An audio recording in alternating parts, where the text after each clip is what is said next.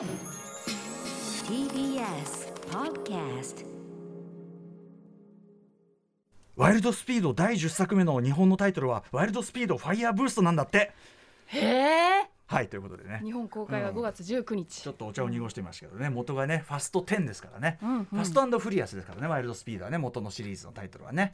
だから元はファスト10なんですけど日本タイトルはねファイヤーブーストということで。もうねさっぱりわかんないというね。豆情報。うん豆情報をやったところでね、なんだけどもここですっかりですね時事ネタがつきまして、もねうついちゃった、え。ええいろいろありますよ、ええあのザ・ファーストスラムダンク、うん。国内講習100億突破とかさ。ね誰が儲けたなんて話は聞きたかねえやって話ですからね。アバターディズニーランドでアトラクション化決定とか。あああのその話で言えばですね「まあ、はいはい。スラムダンク大ヒットもちろん私もねあの、うん。年間ベストに入れたりとかね、はい。うなぎさんも見て素晴らしかったなってうんうん話しましたけど、あのーそれのこう煽りを食らって「アバター・ウェイ・オブ・ザ・ウォーター」が世界的にはぶっちぎりの、本当に記録的大ヒットを今はい。爆心中なんですよ。はいはい。なのにやっぱ日本でだけねまあちょっと不発まあしょうがないんだよね「スラムダンクがあって「うん。すずめの戸締まり」やすい作品がね日本親しみやすいだけじゃなくてほらクオリティも。そうですね、うん、もうぶっちぎりでそのはい。高いものがファーストフラムダンクとスズメの戸締まりと、はい。まああとあのワンピースとかもあったしさ、うんうんうんみたいな感じで分が悪いってのはあったけど、うん。あまりにもこの世界の状況との乖離がひどいとはい。いうことで、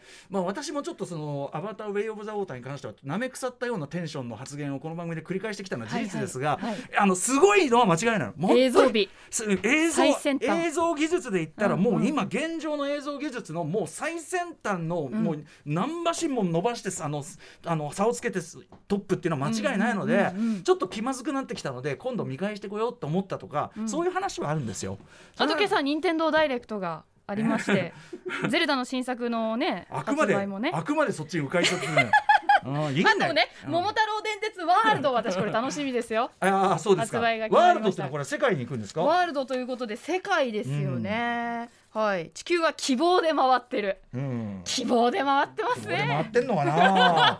そうは思えねえな。あちなみに本日明日か。明日2月10日はまあこのね赤坂お膝元ハリー、はい。ハリーポッター劇場もありますけども、うん。えーハリーポッターの世界観を、えー、と楽しめるというオープンワールドアクション RPG ホグワーツレガシーがついに発売ということで。もうあの7日からえ高いバージョン買った人ははい。先にプレイできてるんーですよ、なるほどなるほど、うん、めちゃくちゃ評判高い。あ本当に。ねえ。これはねハリー・ポッターしばらく距離置いてましたけどうんうん。もちろん舞台は見ましたし、はいはいはい。ただ映画からだいぶ時間経ったけど、まあそうだね。やりたくなっちゃっいやまあねあのオープンワールドでっていうのがありますからね、はい。ちなみに私ゲームで言いますとこれ後ほどその話しようと思うけど、うんうん。あのディスコエリジウム始めたんですよ。ディスコはいはい。エリジウムっていう、えっ、となんていうの今年のあのそのうないさんも出てたコンティニューの最新号の、えっ、とコンティニューのゲームオブザイヤーで、うん。まあ1位はもちろんエルデンリングでしたけども、はいはい。で2位がねあの地球防衛軍6で、ねえ。6がめちゃくちゃ面白い、うんうん。でここで地球防衛軍6やるかと思いきやっていうんでディスコエリジウム今やっちゃってて、はい。あの後ほど言いますけどまあ言っちゃえば RPG ゴリゴリで、うんうん。言っちゃえばもうテーブルとか RPG に近いようなシステムで、はい。あのなので RPG 弱者というか苦手と公言してきた私はどうなのかって言ったらねこれがめちゃくちゃ面白くて、はい結論俺は龍が如くセブンも面白ければ、あのディスコエリジウムも楽しんでんだから、うん。俺は RPG が苦手なんじゃなくてあのつるんとした絵柄の目がでかいキャラクターが苦手だったんだってことがよく分かったってことなんですまあ、よね。つまりは全て世界世界観なんですよ。それは共感この世界を愛せるかどうかあがこのゲームを楽しめるかにかかってるわけですよ。いや私もオープンワールドちょっとそろそろオープンワールド疲れしてきたんええですけどそのとんかつがもうちょっと油がきついみたいなのと一緒で、うんうんうん、オだけどスターフィールドはやっぱりすごく楽しみにしてますしやっぱり、えっとそうですベセスダのベセスダの新作、やっぱり世界観そうですよ。そういうことですよ。思うんですよ。私だってあの苦手だったファイナルファンタジーがね、はい。15で、はい。あの連中の苦手な顔を全部こうスーツで包んで 見えないようにしたらどうら不思議、ね。面白い。あれ全然楽しめるなみたいな。あのホストあれホストホストの顔見えなくなったら全然楽しいなみたいな。つるんとした。お肌に隠れたあら。ーということでさ、はい。そんなちょっとねディスコエリジウムちょっとなかなかでもあの難しめっていうかね、うんうん。ちょっとちょっと変わったゲームなんでちょっとはい。後ほどそんな話もしたいんですけど、はい。ねまあ身辺騒がしいというね話が、まあ、さっさと済ましますけど、あのーまあだからうるせえよってことですよね。まあそうですね。正直、ね。まあちょっと怖い思いもしましたし本当ねさっきもあとね事実じゃないこともあるんですよ。ったくよただ幸せなのは事実です。アフター!シックスジャンクション!ありがとうございました。マジでふざけんなふざけんなよマジで.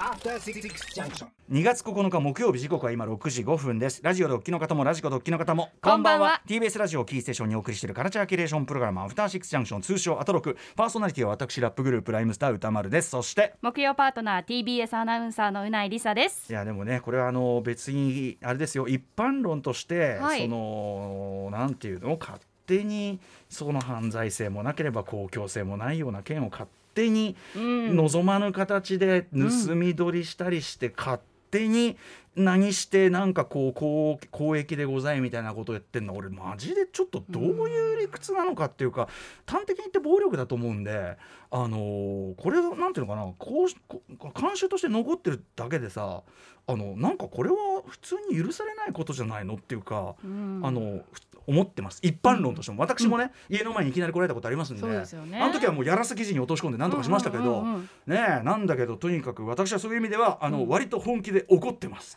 でも一つ言いたいことある、使われてる写真がどこのメディアももう7年8年前のもので、もっと可愛いの使ってください。ああアーシャアーシャ。アーシャ。アーシャ。はアーシャちょっと提供できないのかもしれないけど、うんうん。もっと可愛いのにしてください。ということだけお伝えしておきます。そうそうだから俺みたいにあの取り直し要求ですよね もうもう明日明日あそこのところきあの来て来いよみたいなこと放送で言いましたからね、それで取り直しに実え践本当に来たんだだよ。でさすがに「すいませんね」なんかねなんかすごいま丁寧にご丁寧にどごうもみたいな足労いた。でも俺俺はその時その最初に来た時にあのカメラマンの人にこれはもうメディアまあ私ちょっとね大したあれじゃなかったんで、うんうん。言いましたよ。やっぱこれこうメディアの暴力ってやつですか？っつって、うんうんうんでも本当にそうだと思うんで、うんうん。普通に怒ってます私は結構。はい。みたいなことですけどね。はい。でプンプンしながらですね、はい。やってたゲームという意味であのディスコエリジウムというなんか絵面なんとなく見えますあの想像つきますかね？なんかねえっとどういうゲームかというと、まあ、簡単に言えば SF SF ハードボイルドミステリー的なストーリーですね。うんうん世界観歌丸さん好きそう、そうそう。で SF っつってもものすごいデッドテックなっていうか、はい。あのぼものすごいボロボロの世界観で、うんうんで主人公はまあゲームではよくあることですけどもある日部屋で目覚めると完全に記憶をなくしてると、はい。えーでまあ酒を飲んだくれてなくしたのか何なのかみたいなところなんだけどでもう普通にゴリゴリの汚ねえおっさんなのよひげ面の主人公自分が。ももう裸裸。主人公汚ねえおっさんが部屋でヨレヨレになって、うん。ヨレヨレになっておパえおパンツと靴下しか履いてない、えーパンツと靴下しか履いてない状態で 目覚める、はい。で鏡見るとものすげえ汚い親父なんですよ。はいはいはいはい。でみたいなで家も部屋もだいぶ汚いですよ。汚い汚い、であのフラフラしながらでやんなきゃいけない。でもどうやら自分は刑事らしい。うん、はいでどうやら刑事なんだこの様子で。そうそうそう。であの相方のですねあのキムさんというですね、うんうん。相方のその刑事と一緒に相方が迎えに来て相方は非常に優秀な方なんですけども、はいはい。えーなんか捜査しなきゃいけないらしいと、どうもその自分が今いるこの泊まってるこの建物ホテルというかな、えーそれの裏手のところの空き地で、えー、と首をつられた死体がえーあるぞと。はい。それを調べなきゃいけない、でも自分のことも何も分かんないから、うん。で身分証明書もなければ銃もないみたいな、うん。そんな状態でとりあえず部屋に引っかかってるこう服とかを着ながらこうやるんですけどこのゲーム非常に複雑なのはですねこの主人公、まあ、自分ですね、うんうんうん。自分が人格が24かな？24個人格があってでそのそれが要するにパラメータなんですけど、はい。あの論理だとか、うんうんあとはその、えっとなんだろう痛いのに耐える力、うんうんうん。忍耐力だとか、えーいろんなそのなんていうのパラメータがあってそこにはい。パラメータの割り振ることによって例えば相手の尋問とかをうまく生かしたりとかあるいは腕力に振ることで、まあ、はいドアを蹴破ったりする能力があったりとか、はい。みたいな、まあ、その RPG 的な要素が。RP まさに RPG なんです。けど、うんうん。ただそのねあのいろんな局面でその自分のその能力に応じてパーセンテージみたいなのが出て、確率が高めですっていう中であのこれが TRPG っぽいところなんですけど、はい。あのサイコロを振ってそれで可否が決まるんですね。正。解あ成功するか成失敗するかみたいなのが、はい、でトライによっては二度とトライできないようなトライもあったりするんですけど。へー。あじゃあ能力値の振り方次第ね。そういうことですね。だからうん。ある程度戦略性がいる。だからもうこの時点で RPG として結構結構面倒いんだけど、うんうんうん。やっぱり世界観が好きだと全然苦にならねえみたいな感じで。はでどんどんどんどんこう操作を進めていくんだけどそういう中で例えばねそのかかってる死体を下ろさなきゃいけないと操作しなきゃいけないからはい。それは、でもとにかく臭いくて臭くて。臭くて。でねこれね序盤だと俺すごい驚いたんだけど、はい。体力っていうのと気力っていうの両方のゲージがあるんだけど、途中ねあのまあその世界っていうのはすごくこうなんていうかなあの治安が悪いというかあのまずすごい労働争議が起こってるんですよ。でこう労働者たちのストライキとか起こってて、でそれに対してのまたその暴力的なこうなんていうの？あの対抗があったりとかちょっとすごくきな臭い世界で、うんうん。でそんな中でそのあの会社の一番偉いやつなんかに会いに行ったりするんですけど、そのはい。会社の一番偉いやつのところに「もういいから影玉や」なんつって、うんうん椅子座ると「この椅子座り心地悪いな座り心地悪いな座り心地悪い」みたいな感じで、はい。気力がこうどんどん危機的になってきて。それうん、そう。なんと弱い。でで俺最初最初分かんなくて、はい。き気力が弱っている、急いで回復しろかなんか出てるのにそれ気づかなくて、うんうんうん。うんいやまさかと思って、ね、椅子に座るだけでそんな気力はみたいな。普段俺がやってるなめ腐った甘ったるいゲームだとありえないことではいはい椅子に座ってこの椅子でもねそのとにかくちょっと繊細なことで心が壊れてしまったりもするのでなので椅子がちょっと椅子がちょっとみたいになってるうちに気力気力がゼロになりうんパーン一回ゲームオーバーしましたそこで。えそう絶対ラジオパーソナリティやれないですね主人公。とか、うん。あのだから次もうもう一回ワントライした時は、はい。絶対椅子座んねえみたいな、いやその椅子ちょっとなんか狭すごく悪心地悪そうだから座んねえみたいなはいはい。感じで、まあでもとにかくそういう感じでこう繊細な主人公ででも繊細な主人公なのでその、うん。ね裏にかかってる死体を操作しなきゃいけないんだけど、はい。あの臭くて近寄れねえと。うんうん。でこれあんまり難しくってやってしまいました、うなえさん得意の、はい。えーこ考察攻略、そうなんです、えーいいんですそれで歌丸さんディスコエリジウム攻略、えー難しかったですか？結局攻略読んだら。攻略はですねこれいろんなやり方があるんですこはい。のゲームね、もちろん一通りじゃないんですけども、はい。え死体を下ろすというか死体に近づく、うんうん。近づけもしないんでね。あ気力かやっぱり。そう。え気力というかですねこれこの、ね、ゲームのもう一つの特徴として、うんうんえっとあるこう思考思思考の技術というのかな、はいはい。ある思考法をはい。自分の中に身につけると、おうおうおうそれがなんていうかなあるある展開を突破するきっかアビリけになってる。ティみたいなうん。感じですね、た例えばですけど、そうアビリテティ。その例えばですねあのちょっと嫌な話だけど、はい。途中この世界って結構人種差別主義者がいる世界なんですね、はい。でそのキムさんっていうのはまあアジア系だから、うんうん。あのそういうのでちょっと嫌な思いとかもしてるんだけど、あのーすごい人種差別ゴリゴリの男がいて、そいつが当選簿して通してくれないんですよ。はい。でこいつ通してくれるために何かをしようかなと思って一つ手としてはそいつが言っているなんちゃらこう人種理論みたいな、うんうん。それを一旦受け入れてはい。100%理解するっていうプロセスもあるんですよね。その手もあるみたいな。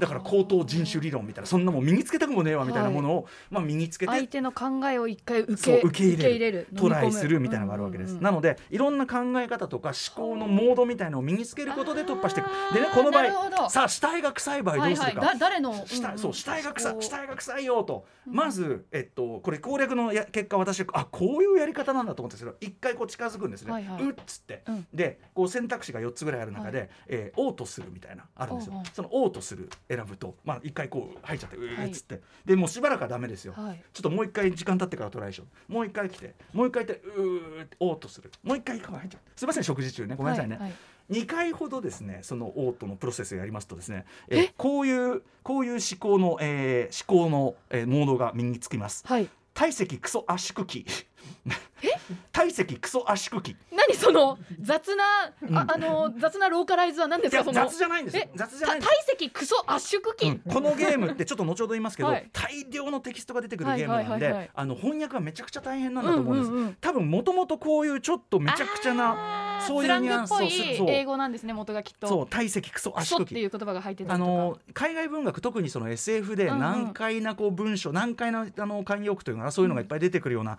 よよ読まれてる方だったらなんとなくあああの感じかってわかると思うんですけど。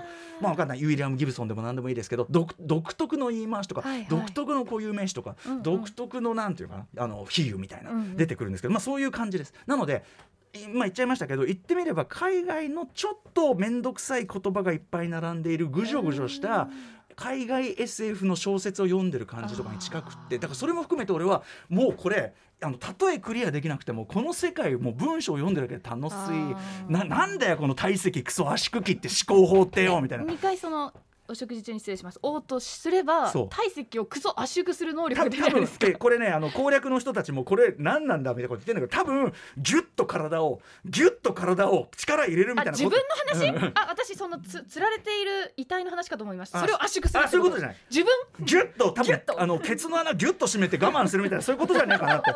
解釈して。多分多分多分そういうこと。それで耐えられるのか？だからそれをそれをだから多分ケツケツの穴ギュッとして我慢するをあ 体積クソ圧縮機にしたんっていう。なるほど。でしばらくうろちょろしていくうちにその思考が身について、もう一回行くと、はい。まあその臭いは臭いけど、うん。臭いは臭いけど我慢して下ろす、クソ圧縮すれば。ああそこあ下ろすじゃない。あの近づくとこまで行くで今度はそのかかってる死体をどうやって下ろしますかでもいろんな選択肢があるし。そっか。それだけでまだ下ろせないんですね。そうなんです。なかなか難しそうなゲーム。とか、うん。あのいろんなくせ者たちと渡り合って、うんあのやっぱり最初はすごく舐められててですね、はい。っていうか僕まだクリアできてないんですけど、あのそういうこう組合の一番偉いやつみたいなので、はいこいつが非常にマッチョな男なんですが、こいつがなかなか言うこと聞いてくれなくてではい。一、回トライしたらそのし尋問しに行ったら、うんこっちの能力が低かったせいもあって、うんうん。あの舐められたって言われて初回で舐められたマイナスみたいな、えー。け権威マイナス。け権威？でうん。でけはあ権威をねもうちょっと伸ばさないとあいつ答えてくれなそうなんですけどどうやったらこの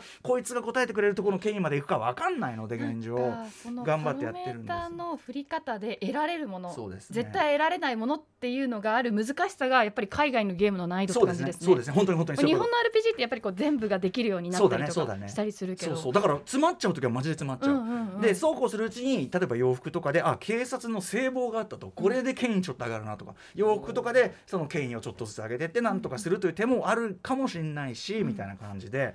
あとはそのそいつのよりもっと偉い人に現地取ってきてちゃんと協力しろって現地を取ることでちょっとだけ権威が上がるとか、まあそういうこうね展開をしていくわけですけどもあのーこれがすごいあのー要は面白かったです。でこれこれですごく、あの痛感したのはさっきも言いましたけど、うん。RPG 苦手と思ってたのは、うん。いわゆるすいませんね渡辺則明さんには申し訳ないけどいわゆる JRPG のああいう世界観が苦手だったんですけどだってねあの龍が如くセブンをやりきったわけだから、だからうないさんもね、うんうん。あんまりあんまりあのパッチパチみたいなのは嫌ですもんね。もうちょっとちょっとハードめがいいじゃないですかうないさんも。あそうですね。私も結構リアル志向なものが好きなので。そうですよね。はい、だからこのうん。ディスコ？エリジウムディスコエリジウムは？が入ってる方面白そう。とにかく言えるのはこれでも、うん。翻訳めちゃくちゃ大変。いやテキストの量がすごいですね、だし、あのーさっき言ったちょっと変な言い回しとかも含めて僕は的確な訳だと思う。だから、はいはい。あのーコンティニューの,、うんうん。そのゲームオブザイヤーの、うん。えっと、9位かなとかに入ってたのも、はい。そういう理由だったというふうに記憶してます、うんうんうんうん。あの読んでて。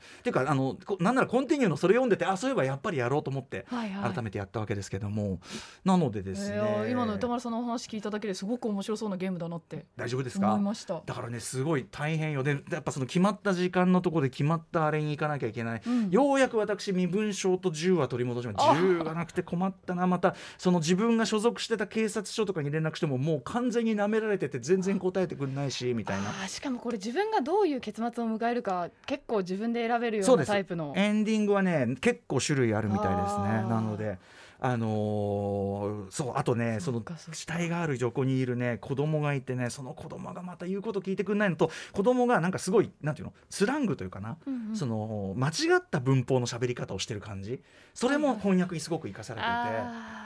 そのそれとかもねすごいだから考え抜かれてるなというふうに思ったりしローました、ね。カライズした会社もすごいですねすごいと思う、はい。はい。あのなんとかファインザザ・ファイナルみたいなのがついてるぐらいで多分その,、うんうんあの決定版みたいな感じで翻訳できて出したって感じなんじゃないですかね。うん。はい。ということでこんなゲームをやっております。えーまあ、ホグワーツも出てるんでねちょっとどうしようかなとは思っておりますが、今夜0時ね。うーんいや買うんですか、買います。でもパッケージ版かな。うん。うん。はい。ああパッケージ版。そう。うん、えパッケージ版っていうのは？あのそ0時だとダウンロードできるじゃないですか。ああそうかそうか。パッケージ版で。うんうんうん。はいしっかりと。物が欲しいタイプなんでまだ。ああそうだ。フィジカルで欲しいってことだ。そう。なるほどなるほど。まだ私はフィジカル欲しい世代なんで。あそうなんだ。へえ欲しいです。あそうだ。ちなみにそうだ。フィジカル云々の話で言いますとちょっとすみません。そのうないさんのテクノロジーに対する柔軟さの話。はい。私完全に、おえー無人レジあのなんだえっとなんていうの？セルフレジ。はい。セルフレジ派に完全になりました。移行しました？移行しました。マスターあのマスターされて。バーコードの P も全然慣れれば簡単でした。あとバーコードって、はいよくおままごとで昔特に女の子なのかな？遊んでたんですけど、私の時代にあると思いますか？そんなもの。ああそっか。うん。レジがね、うん。ってことですか？バーコードってものがないですよ。私の時代。えもうすごくああいうごっこが好きで、だからええみんな楽しいと思うんですよバーコード読み取り。あのね読み取りがうまくできるようになるとやっぱり快感ですよね。ピッピッつってね。気持ちいいですよね。気持ちいい気持ちいい、うん。だからその自分のペースでできていいって言ってたじゃないですか。そうそうそうそう全くその通りだと思いました。そしてあのコーヒーはもう完全にただの自動販売機状態だから、絶対にセルフレジの方がいい、うんうん。なのになのに。TBS の社内連中あ右往の衆どもが、はい。ねえテクノロジーに奥手な右往の衆どもがね友列をなしてね。ね払って、はい。計算して計算してなんてね、甘ったれた感じに習ってやってやってね。ああそいつらをね小バカにした目で横目で見ながら「週刊文春」も並んだね学校横で見ながら本日の放送に臨んでいるわけです。はいあの弊社のねプロントにも置いてありました 週刊文春。気遣え、はい。はいということでメニュー紹介参りましょう、この後すぐカルチャートークはいよいよ明日から一部書店で始まるアトロクブックフェアの 開幕直前レポートです、はい。ブックフェアを開催してくれる書店さんを電話でつなぎその意気込みを聞いていきます。そして7時からは日替わりでライブや DJ プレイをお送りする音楽コーナーライブダイレクト。今夜は、えーこの方です